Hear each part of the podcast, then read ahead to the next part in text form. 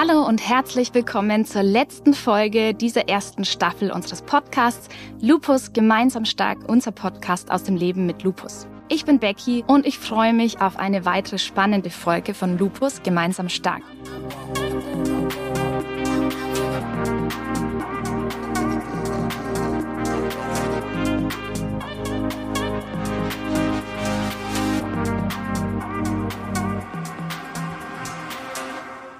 Heute geht es um eine ganz besonders wichtige Organbeteiligung, nämlich die Beteiligung der Nieren. Wenn der Lupus die Nieren angreift, werden Entzündungen ausgelöst und das Ganze nennt sich Lupus nephritis. Ärztinnen und Ärzte haben vor dieser Organbeteiligung ganz besonders große Angst und auch wir sollten dieses Risiko wirklich immer im Blick haben, denn unsere Nieren brauchen wir einfach unser ganzes Leben lang. Die Ursache für die Entzündung der Nieren sind wie bei allen anderen Organbeteiligungen die Autoantikörper, die in den Nieren eine Entzündungsreaktion auslösen. Bei dieser Entzündungsreaktion werden leider immer auch gesunde Nierenzellen irreversibel absterben. Wenn unsere Nieren Schaden nehmen, und genau das passiert mit jedem Nierenschub, verlieren die Nieren langsam ihre Funktion.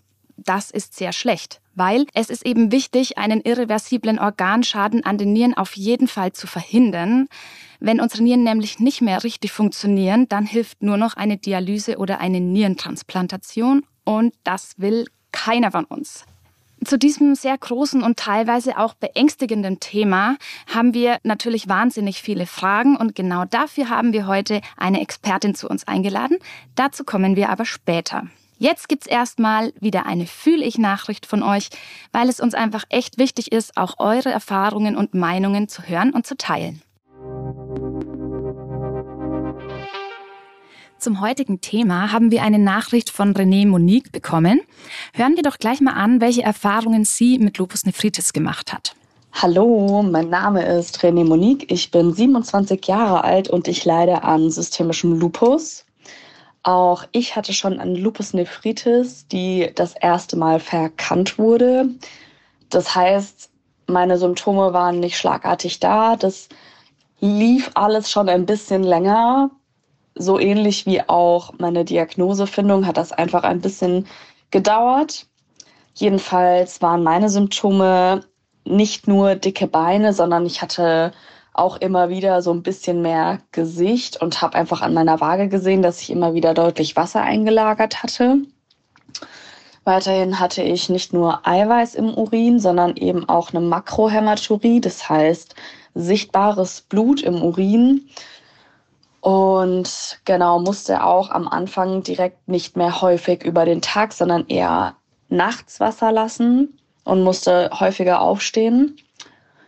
Und das schlich sich so ein, bis ich dann, also ich habe das abklären lassen, bis ich dann gemerkt habe zu Hause, dass ich seit 48 Stunden nicht mehr zur Toilette war. Ich rechnete in meinem Kopf nochmal nach und war mir dann ganz sicher, dass das sehr lange her ist, dass ich zur Toilette war. Also bin ich ohne Umwege direkt ins Krankenhaus gefahren.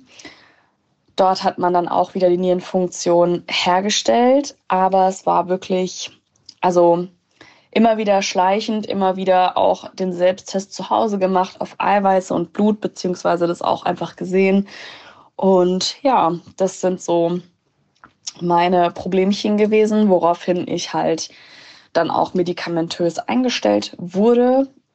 Jetzt gerade ist meine Lupusnephritis im Griff, aber ich hatte damals auch eine Biopsie, weil es eben auch sein kann, dass man zum Beispiel halt nicht nur den Lupus hat und eine Lupus nephritis, sondern zum Beispiel auch einen genetischen Defekt oder ähnliches. Und das wollte man bei mir ganz einfach noch abklären.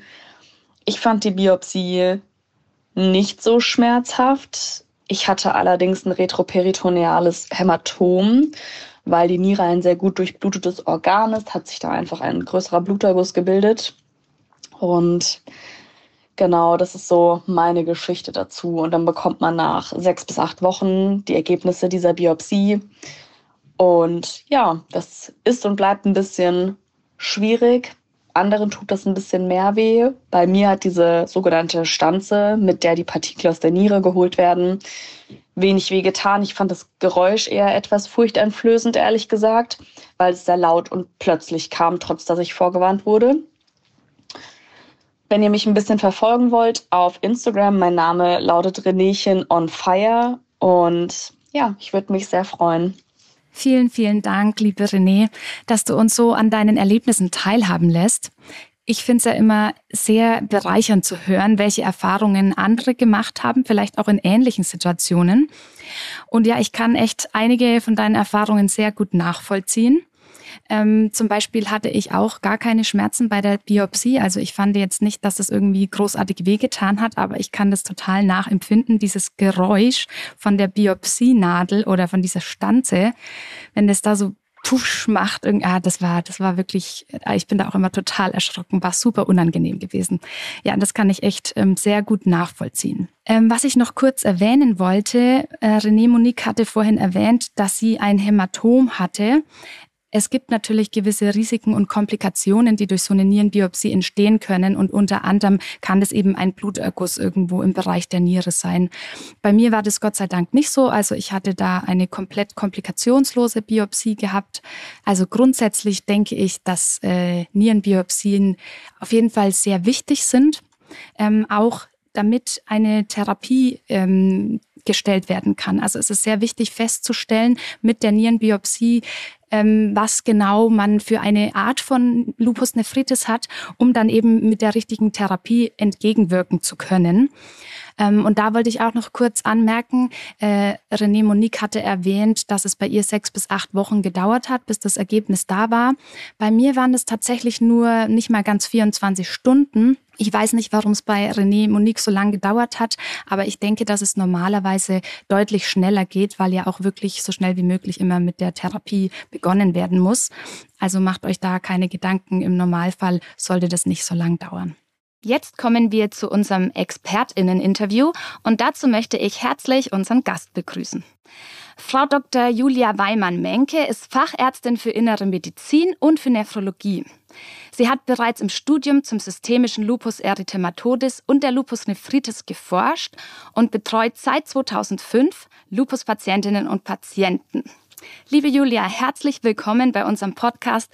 Wir freuen uns total, dass du heute hier bist und dass du unsere vielen brennenden Fragen beantworten wirst. Ja, sehr gerne. Ich freue mich auch, heute hier zu sein und bin gespannt, ähm, was sich jetzt in unserem Gespräch ergeben wird. Ja, ich bin auch sehr gespannt. Fangen wir doch gleich mit der ersten Frage an. Warum ist denn die Lupus nephritis so ein wichtiger Faktor für die Prognose von Lupus-Betroffenen? Also es gibt verschiedene Dinge, die man hier berücksichtigen muss. Zum einen gehört die Lupus nephritis zu den häufigsten und schwersten Komplikationen des systemischen Lupus erythematodes. Und gerade im fortgeschrittenen Stadium führt sie am Ende zum Funktionsverlust der Nieren und damit durchaus dann auch anderer Funktionen und bedingt dann, dass Patienten äh, dialysiert werden müssen oder in der Folge dann Nieren transplantiert, was natürlich dann wiederum mit vielen Dingen wie mehr Medikamente oder dauerhafte Behandlung an der Dialyse bedeutet. Kurz zur Info für euch. Dialyse bedeutet übrigens, dass man dreimal in der Woche ins Krankenhaus oder in eine ambulante Praxis kommen muss. Dann wird das komplette Blut sozusagen umgewälzt und wird gereinigt und die Funktion der Nieren damit ersetzt. Das kann man dank guter Therapiemöglichkeiten eigentlich heute verhindern in den meisten Fällen. Die Lupusnephritis ist gut behandelbar, wenn man sie insbesondere früh erkennt. Ähm, und warum ist das so wichtig? Die Niere hat halt sehr, sehr viele Funktionen. Jeder kennt sie sicherlich ähm, dadurch, dass man sagt, die Niere reinigt den Körper oder entgiftet den Körper. Ähm, also der Körper scheidet sozusagen Giftstoffe über den Urin aus. Aber die Niere hat auch viele andere Funktionen wie die Blutbildung oder den Knochenstoffwechsel, sodass man sich schon vorstellen kann, dass dann viele andere Organe geschädigt werden, wenn die Niere geschädigt ist. Wenn jetzt eine akute Entzündungsreaktion in der Niere stattfindet, dann sterben im Endeffekt Zellen ab, die auch nicht wieder regeneriert werden können. Also das heißt, es ist ein irreversibler Schaden und am Ende hat die Niere dann keine Funktion mehr. Und ähm, je häufiger sozusagen eine Lupusnephritis immer wieder aktiv wird oder je schlechter sie behandelt ist, umso rascher kommt es natürlich zu einem Funktionsverlust und damit dann im Endeffekt der Dialysepflichtigkeit. Somit ist es ganz wichtig, die Erkrankung früh zu erkennen und dann im Endeffekt alle Schäden abzuwenden vom Patienten. Ich hatte ja selber tatsächlich auch eine Lupus nephritis und mir war äh, vorher überhaupt nicht bewusst gewesen, wie wichtig die Nieren sind. Also mhm. was dieses kleine Organ alles leistet, das ist äh, unglaublich und ich hatte da überhaupt keine Ahnung davon vorher. Genau, das ist häufig der Fall und man merkt sie halt auch nicht. Ne? Also genau. deswegen, man weiß eigentlich ja, die, man kennt die Funktionen der Niere immer nur so, ja, sie reinigt irgendwie den Körper oder entgiftet den Körper, aber alles andere ist einem gar nicht bewusst. Ja. Ja, mhm. man macht sich da überhaupt keine Gedanken drüber. Mhm. Apropos, dass man es nicht bemerkt, wie gibt es trotzdem irgendeine Möglichkeit, dass ich als Patientin oder Patient selbst eine Beteiligung der Nieren mhm. erkennen kann? Ja, also als Lupus-Patient sollte man einfach Aufmerksamkeit, das heißt Symptome richtig interpretieren. Das Problem ist, dass die Symptome bei einer Lupus nephritis ähm, sehr, sehr spät auftreten. Also das heißt, zu Beginn ist die einfach für den Patienten selbst symptomlos. Ja, also man merkt es nicht, man merkt es erst, wenn sehr viel Entzündung dort ist oder wenn chronische Schäden da sind. Was man aber früh bemerken kann, ist im Endeffekt, dass zum Beispiel der Urin schäumt. Ja, das bedeutet, dass dann Eiweiß im Urin ist oder aber, dass der Urin so lachsfarben aussieht. Das bedeutet, da ist etwas Blut im Urin. Wenn man das jetzt am Urin nicht feststellt und sich unsicher ist, dann kann man einfach sich auch Urinsticks zum Beispiel in der Apotheke besorgen und kann dort die Eiweißausscheidung und auch die Ausscheidung von Blut, roten Blutkörperchen messen. Das ist dann so ein Farbumschlag. Ähm, wenn es fortgeschrittener ist, also wenn die Nierenerkrankung dann im Endeffekt schon ähm, mehr Signale gibt, dann kann es zu Wassereinlagerungen kommen, der Blutdruck kann ansteigen. Ähm, häufig sagen die Patienten, oh, ich bin morgens mit so dicken Augen wach geworden, das sind Lidödeme. Und das sind so die ja, Warnzeichen, dass irgendwas mit der Niere nicht in Ordnung sein könnte. Selbst sollte der Patient, die Patientin immer darauf achten, ähm, dass wenn sie regelmäßig zu ihren Kontrollen geht, zum Rheumatologen oder Nephrologen, dass dann immer auch nach der Niere geguckt wird. Und dafür muss nicht immer ein Ultraschall gemacht werden, sondern es reicht, sich den Urin anzugucken. Und dementsprechend wäre das ein wichtiger Punkt, dass man seinen Arzt, seine Ärztin daran erinnert, weil dann kann man, wenn man es früh erkennt, beim Lupus die Therapie optimal steuern. Man kann sie früh beginnen und somit die Nierenfunktion so lang wie möglich erhalten, das sprich lebenslang hoffentlich erhalten. Ja, das wäre auf jeden Fall gut. Du hattest gerade schon kurz erwähnt, dass der Urin immer untersucht werden muss. Wie wird denn eine Lupus nephritis beim Arzt überhaupt festgestellt? Also wir machen es so und so sollten es eigentlich auch alle Kollegen machen, dass man sich den Urin anguckt ähm, und dafür braucht man keinen Sammelurin mehr, sondern man kann einfach im Spontanurin gucken, ist da Eiweiß drin. Ähm, das wird dann zum Kreatinin im Urin normalisiert, sodass das auch aussagekräftig ist.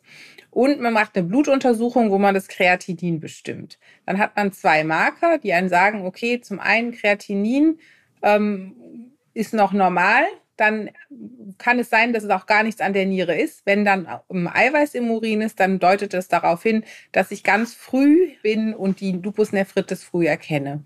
Gleichzeitig kann man dann noch einen Ultraschall machen, dann sieht man, ob die Nieren normal sind, normal groß, ob die sozusagen sich unterschiedlich von der Färbung darstellen. Ähm, und dann gibt es so ein Gesamtbild aus, es ist gar nichts auffällig oder einer der Marker ist auffällig und dann gucke ich weiter. Und im Endeffekt sollte die Urinuntersuchung und die Blutuntersuchung ganz regelhaft erfolgen. Also Ziel wäre alle drei bis sechs Monate bei einem Patienten, einer Patientin mit systemischem Lupus erythematodes, um im Endeffekt früh die Erkrankung zu diagnostizieren und zu erkennen. Wenn man dann Anzeichen hat, wenn man dann sieht, da ist was auffällig, dann nicht abwarten und sagen, naja, das wird irgendwas anderes sein, sondern die Wahrscheinlichkeit ist schon hoch, dass es dann eine Lupus nephritis ist. Natürlich muss man von Harnwegsinfekt, Blasenentzündung und sowas ausschließen, aber ähm, das ist klar. Und dann muss man im Endeffekt mit dem Patienten, Patientin sprechen, dass eine Nierenbiopsie, also die Probeentnahme aus dem Nierengewebe sinnvoll wäre. Weil dann kann man wirklich die Diagnose sichern. Eine reine, zum Beispiel ein Nachweis einer Albuminurie, dieser Eiweißausscheidung, kann auch Hinweis auf andere Schädigungen sein, kann zum Beispiel auch durch Bluthochdruck oder ähm, Diabetes oder sonstiges in, vorliegen. Das muss dann nicht der Lupus sein. Das heißt, um sicher zu gehen, dass es eine Lupus-Nephritis ist, die man auch immunsuppressiv behandeln muss, braucht man dann die Nierenbiopsie. Du hattest gerade schon erklärt, warum eine Nierenbiopsie gemacht werden muss. Jetzt ist die Frage, wie läuft denn das Ganze ab? Also eine Nierenbiopsie ist ein Tag ein stationärer Aufenthalt, weil man über die Nacht äh, beobachtet wird. Wie läuft es ab? Wird im Endeffekt mit einer Biopsienadel, das ist eine hohle Nadel sozusagen, eine spezielle Nadel, die man nimmt, wird der Patient in Bauchlage, er liegt also auf dem Bauch und wird dann Ultraschall gesteuert punktiert. Also sprich, ähm, man sieht die ganze Zeit, ähm, wo ist man mit der Nadel. Man kann das sehr schön ausrichten, dass man auch wirklich den Bereich der Niere, nämlich die Nierenrinde, also den äußeren Teil, wo die ganzen Filtereinheiten und äh, Tubulus-Systeme ähm, lokalisiert sind, die möchte man haben. Und das kann man perfekt so einstellen. Und dann kann man sich im Endeffekt dieses entnommene Gewebe unter dem Mikroskop angucken und daraus dann im Endeffekt festlegen, welche Form der Lupus nephritis ist es. Es gibt sechs Stück und die werden zum Teil unterschiedlich behandelt und haben auch eine unterschiedliche ähm, Schweregrad bzw. Aktivitätsgrad. Ähm, diese Punktion ist im Endeffekt eigentlich nicht schmerzhaft. Man wird lokal äh, betäubt. Man kann auch mal was haben, so ein bisschen, dass man keine Angst hat und dass man beruhigt ist. Aber im Endeffekt wird dieser Stichkanal betäubt, sodass man das nicht merkt und die Niere selbst ist nicht schmerzempfindlich. Nach der Punktion liegt man dann sozusagen auf dem Rücken im Bett und ähm, hat so eine Art Druckverband, sodass man eine Blutung vermeidet. Also es ist im Endeffekt wie, als würde man, wenn man sich geschnitten hat oder sowas, das abdrücken. So macht man das mit der Niere auch. Und dann kann man es im Endeffekt einfach äh, verbinden. Den nächsten Tag steht man wieder auf, kann auch duschen, kann alles machen und sollte eigentlich keine Probleme mehr haben. Dementsprechend ist es eigentlich eine Untersuchung, die wir sehr regelhaft machen, auch sehr häufig machen und wo wir auch empfehlen, dass man Verlaufskontrollen macht. Also wenn man die Diagnose einer Lupus nephritis hat, dann heißt es noch lange nicht, ähm, dass die sich nicht im Verlauf verändern kann oder wieder aktiv werden kann und man die Therapie dann vielleicht optimieren würde oder vielleicht eine Therapie beenden will. Und dann empfehlen wir immer vorher nachzuschauen, ob noch Aktivität in der Niere ist, weil, wie gesagt, im Urin sehen wir zwar das Eiweiß oder die, die Ausscheidung von roten Blutkörperchen, aber das sagt uns nur, dass da ein Schaden ist. Das sagt uns nicht, ist der entzündlich, also aktiv, akut, oder ist der vielleicht chronisch und wir können den gar nicht mehr behandeln, sondern können ihn nur unterstützend behandeln. Ähm, und dementsprechend ist ähm, in vielen Fällen im Endeffekt eine solche sogenannte Rebiopsie auch unbedingt notwendig um dann ähm, den Patienten auch auf lange Sicht über viele Jahre richtig zu behandeln. Ja, ich hatte gerade so ein bisschen Flashback zu meiner Nierenbiopsie. Ich kann mich da noch sehr gut dran erinnern. Bei mir war es damals allerdings so, dass drei Gewebeprobeentnahmen gemacht werden mussten. Ist das üblich? Also ist das häufiger so, dass mehrere Gewebeproben entnommen werden müssen? Genau, ja. Also wir entnehmen normalerweise nicht nur eine solche Gewebeprobe, weil das ist wirklich ein, muss man sich vorstellen, ein ganz, ganz kleiner Zylinder, der ist so maximal einen Zentimeter lang und vielleicht ein bis zwei Millimeter ähm, im Durchmesser, also wirklich ganz, ganz klein. Und man möchte aussagekräftiges Material haben. Also man braucht mindestens zwölf so, solchen Glomeruli, diesen Filtereinheiten, um sagen zu können, was ist wirklich los in der Niere, wie schwer ist die befallen. Und deswegen nimmt man häufig zwei bis drei Proben. Das hängt dann immer ein bisschen davon ab. Es gibt unterschiedliche Dicken von diesen Biopsienadeln. Und wenn man sehr dünne nimmt, dann muss man eher drei Proben nehmen, dass man genug Material hat. Und das bevorzugen wir auch, weil wir einfach nicht so gern mit so dicken Nadeln in das Nierengewebe reingehen, sondern eher das etwas grazil und dünn machen und dafür eine Probe mehr dann gegebenenfalls nehmen. Und das ist auch sehr gut machbar und die Einstichstelle ist immer die gleiche. Man nimmt immer den gleichen Stichkanal, der nur ein bisschen ein paar Millimeter abweicht, sodass man das gut machen kann. Okay, ja, vielen Dank. Eine äh, letzte Frage habe ich noch und zwar habe ich letztens gehört, also und das haben wir heute auch schon drüber gesprochen, dass die Nieren äh, irreversibel beschädigt werden durch Entzündungen. Jetzt ist es so, dass zum Beispiel bei mir die Niere irgendwie stark angegriffen war. Ich hatte auch schon Ödeme in den Beinen gehabt, aber letzten Endes funktioniert sie mittlerweile eigentlich wieder ziemlich gut. Ich habe auch keinen Eiweiß mehr im Urin. Also wann kann die Niere sich wieder gut erholen, auch wenn irreversible Schäden da sind und wann nicht? Mhm. Also je früher man das, diese Entzündung erkennt, umso größer ist natürlich die Chance, dass sich eine Niere so in Anführungszeichen 100 Prozent wieder erholt. Mhm. Ähm, es ist jetzt von ganz, oder es hängt von ganz, ganz vielen Faktoren ab, wie gut sich eine Niere erholt. Also zum einen sicherlich die frühe Diagnose. Zum Zweiten dann aber auch, wenn man zum Beispiel im akuten Nierenversagen ist, also wenn man doch schon fortgeschritten ist, kann das trotzdem ganz früh sein, weil es gibt sehr aggressive Formen der Lupusnephritis, die ganz rasch dazu führen, dass man seine Nierenfunktion verliert. Ähm, und dann, wenn man dann aber ganz zielgerichtet und natürlich auch eher aggressiv, also mit viel Immunsuppression therapiert, dann kann man die sehr rasch abfangen, diese Entzündung, und dann weiß man, dass die Niere sich in gewissen Teilen auch regenerieren kann. Nicht zu 100 Prozent, aber doch so, dass, wie Sie es ja selber sagen, dass sie kein Eiweiß mehr im, oder, oder wie du sagst, dass du kein Eiweiß mehr im Urin hast. Ähm, und dann ist es so, dass wahrscheinlich die Nierenfunktion auch wirklich zwischen 80 und 100 Prozent liegt.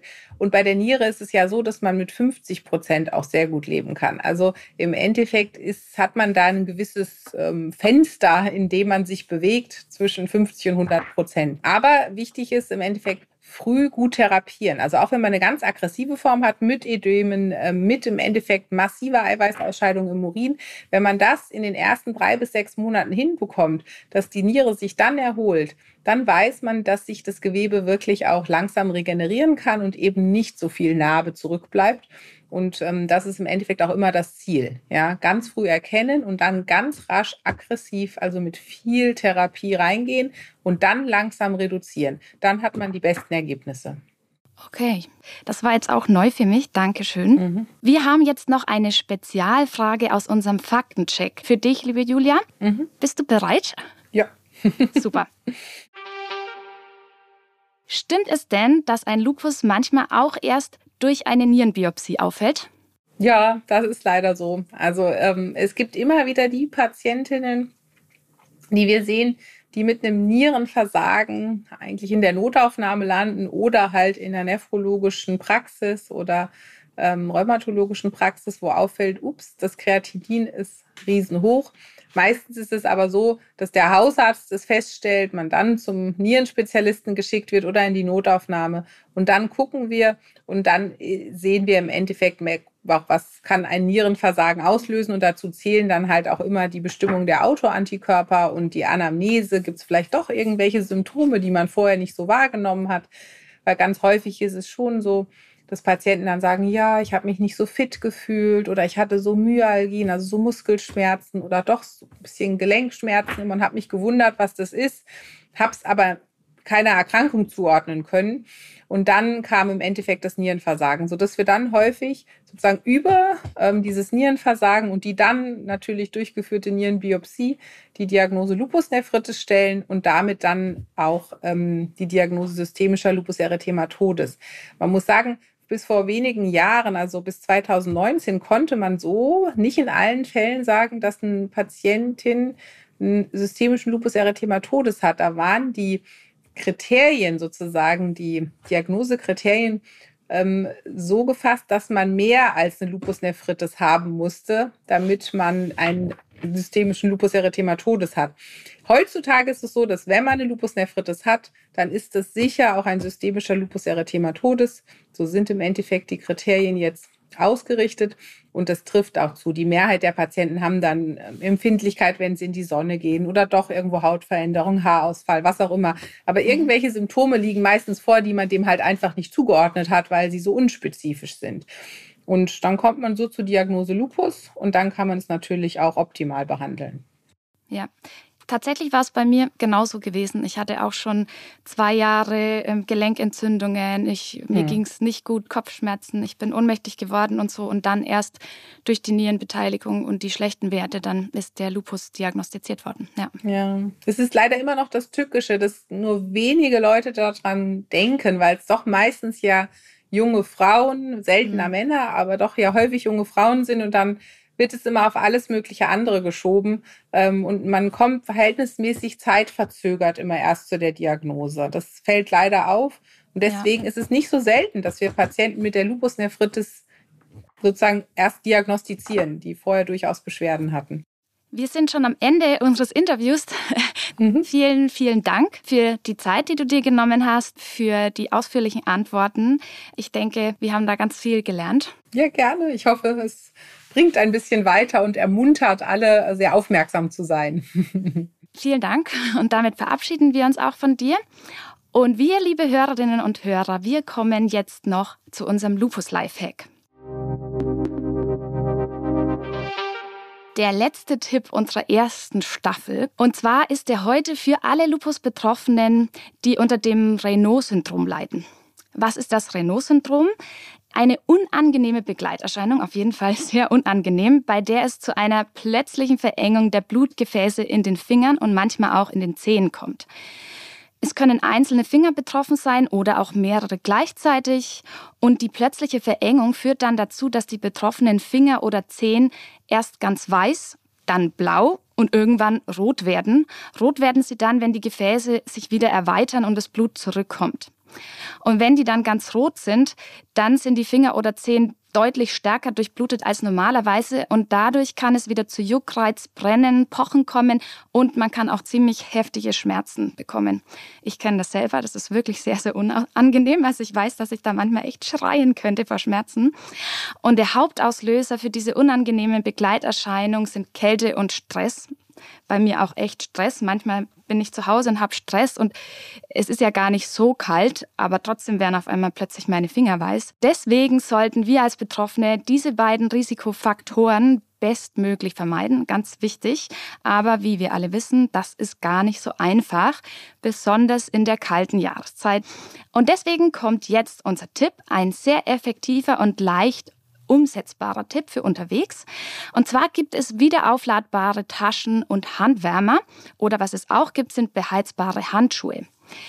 Die Handwärmer zum Beispiel, die gibt es in total handlichen Größen zu kaufen und sie können immer wieder verwendet werden. Am besten ist es, wenn man immer einen aufgeladenen Handwärmer griffbereit in der Handtasche, dem Rucksack oder in der Jackentasche hat. Damit haben wir dann die Möglichkeit, bei kalten Temperaturen die Hände warm zu halten und wir sind immer vorbereitet, falls wir auch mal unerwartet länger irgendwie draußen auf was warten müssen. Ganz wichtig ist natürlich, dass man dran denkt, den Handwärmer zu Hause immer gleich wieder aufzuladen, damit er beim nächsten Einsatz einsatzbereit ist. Falls ihr mal länger unterwegs sein solltet, könnte man auch einen zweiten Ersatzhandwärmer mitnehmen oder aber eine Powerbank. Das ist auch immer eine gute Möglichkeit, um den Handwärmer unterwegs wieder aufladen zu können.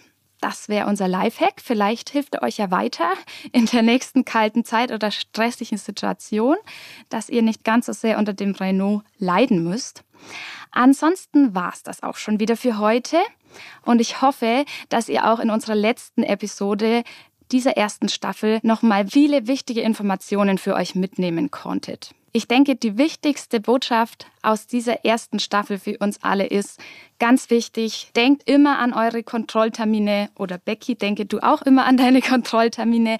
Und wir sollten selbst darauf achten, dass wir auch immer die Nieren kontrollieren lassen, lieber auch mal den Arzt darauf hinweisen, wenn wir merken, oh, vielleicht hat er es vergessen. Das kann wirklich auch mal vergessen werden. Ärzte und Ärztinnen sind auch nur Menschen. Genau, und lieber einmal zu viel untersuchen lassen, auch wenn wir überhaupt keine Symptome spüren. Denn wie wir alle gelernt haben, eine Nierenbeteiligung zum Beispiel spürt man nicht.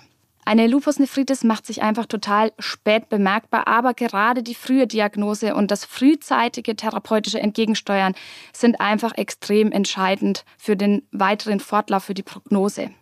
Und so können dann auch schwere Folgen wie eine Dialyse oder eine Organtransplantation besser verhindert werden. So, ihr Lieben, damit verabschiede ich mich von euch und ich sage euch vielen, vielen lieben Dank, dass ihr heute wieder dabei wart und zugehört habt. Ihr dürft uns natürlich gerne eine Bewertung schreiben. Ich freue mich total zu lesen, wie eure Meinung zu dem Podcast ist. Ich freue mich über Kritik und Anregungen. Schreibt uns das gerne.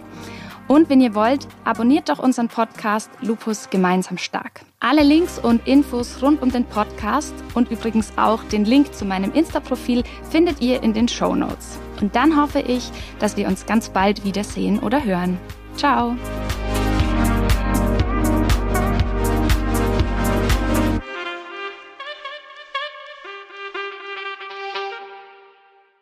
Dieser Podcast wird präsentiert von GSK und Podstars bei OMR.